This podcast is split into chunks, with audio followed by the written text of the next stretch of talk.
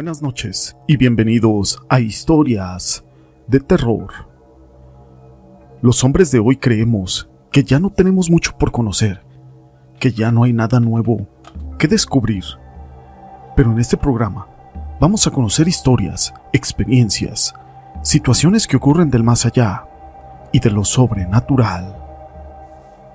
A lo largo de todo el país existe una gran cantidad de propiedades, mejor conocidas como casas embrujadas, y que han sido testigos de algunos de los capítulos más oscuros y violentos de la historia y de la sociedad de México. Muchos de estos sitios se han vuelto parte de la cultura popular y otros tantos solamente son parte de las leyendas locales que se cuentan de boca en boca. Pero todo esto no es relevante sin una historia. Mi nombre es José Llamas y te presento el episodio número 915, Las casas de terror. Las siguientes historias están basadas en hechos reales. En la ciudad donde yo vivo hay una casa maldita. Lo curioso o lo extraño es de que no lo parece. Actualmente hay varios locales comerciales que funcionan en ella. Sin embargo, nadie se queda en ellos hasta tarde y mucho menos de noche. Dicen que ningún velador ha aguantado más de una noche. Esa casa se dice que era de un narcotraficante e hizo una enorme y lujosa casa para su familia. Al poco tiempo de habitarla, una noche sus enemigos entraron y lo mataron a él, a su esposa y a todos sus hijos, los cuales eran dos niñas y un niño pequeño. También a unas muchachas y muchachos que eran parte de su servidumbre. Si es verdad que a los demonios les gusta habitar lugares donde se ha derramado sangre inocente. Creo que esta casa debería de estar plagada de ellos y deberían de estar muy cómodos.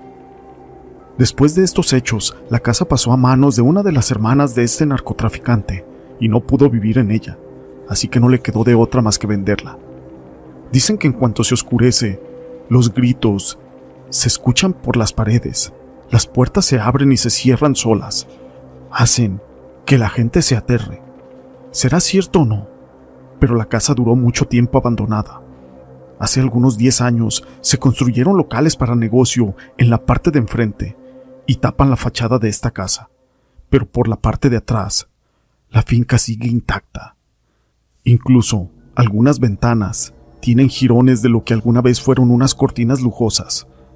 Con el tiempo, la casa se ha ido deteriorando pero incluso nadie quiere trabajar ahí en las reparaciones que necesita.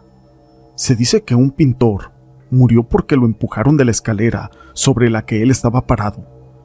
Aquellos empleados de los locales comerciales, en cuanto cae la tarde, cierran y se van. Nadie quiere quedarse solo.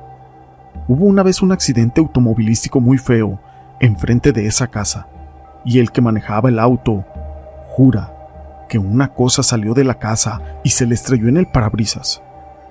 Otras personas dicen que a veces se escuchan voces en la noche y se ven sentadas en la orilla de la banqueta a dos niñas y a un niño que lloran desconsoladamente. Aseguran que a veces los pocos cristales que quedan en la casa se rompen solos y salen volando hacia la calle. Y se rumora también que un tiempo después de aquella masacre llevaron a un cura y que después de visitar la casa algunas veces, su consejo fue de que mejor se fueran de ahí y que no habitaran esa casa. Es curioso que la casa está muy deteriorada, pero no vandalizada. No tiene graffiti. No le han robado puertas y ventanas. Aparte, la pesada vibra que se siente ahí mantiene a la gente alejada, incluso las personas que no tienen hogar. No les llama la atención pernoctar en este lugar. Algunas otras leyendas acerca de esta casa dicen que cuenta con pasadizos y túneles secretos, en donde todavía existe mucho dinero y alhajas que eran del dueño. Pero la verdad es de que nadie se anima a ir a buscar. Esta historia la quise compartir con ustedes, pero no es la única historia que tenemos el día de hoy. En la ciudad de Armería, en Colima, existe una casa que está embrujada se cuenta que hace muchos años algo horrible pasó ahí, por lo que quedó completamente abandonada. Sin embargo, por las noches pareciera que el pasado regresa pues la casa se vuelve hermosa y las personas que viven ahí vuelven a la vida, o más bien, las personas que vivieron allí.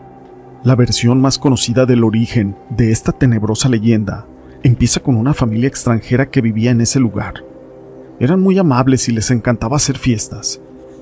Pero un funesto día, delincuentes acabarían con toda aquella alegría, ya que entraron a robar, matando a cada uno de los miembros de esa familia de una manera muy sádica y brutal, para después lanzarlos en una noria dentro de la propiedad. Actualmente, esta casa está prácticamente en ruinas. Se puede ver en lo alto de una colina desde una carretera a unos 10 kilómetros de Manzanillo. Los transeúntes aseguran sentir escalofríos cada vez que pasan por enfrente de esa casa, pero el verdadero misterio comienza cuando cae la noche.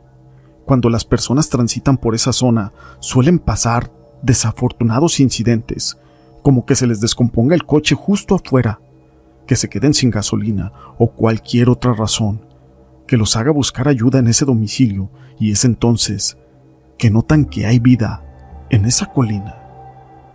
En medio de la oscuridad se pueden apreciar las luces provenientes de aquella lujosa propiedad. Las personas que se acercan pueden ver que se celebra una fiesta a la cual serán invitados si se aproximan lo suficiente. Se dice que los anfitriones son una familia extranjera y los invitan a pasar la noche.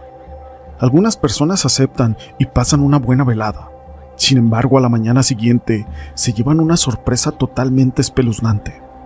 Cuando despiertan, se dan cuenta de que están dormidos en el suelo y la casa está completamente destrozada, sin puertas, sin ventanas, ni siquiera rastro de lo que sea que habitaba ahí, salvo los cientos de murciélagos que ya hicieron su morada ahí.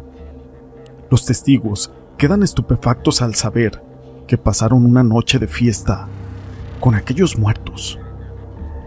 Esta historia la quise compartir con ustedes.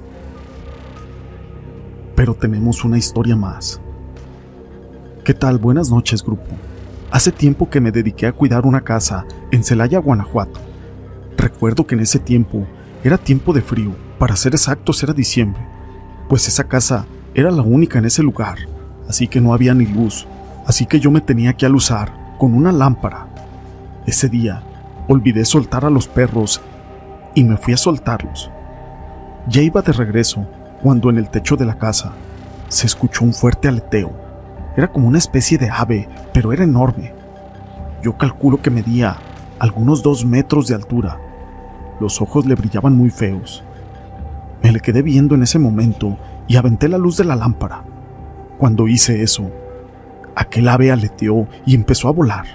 Al día siguiente le comenté a una persona que vive algo retirado de ahí, y él me dijo que lo que yo había visto era un nahual y que ese nahual vivía allá a lo lejos, en una casa abandonada, y que ya muchas personas lo habían llegado a ver cuando iba volando, y que se paraba donde vivía esa persona que les comento.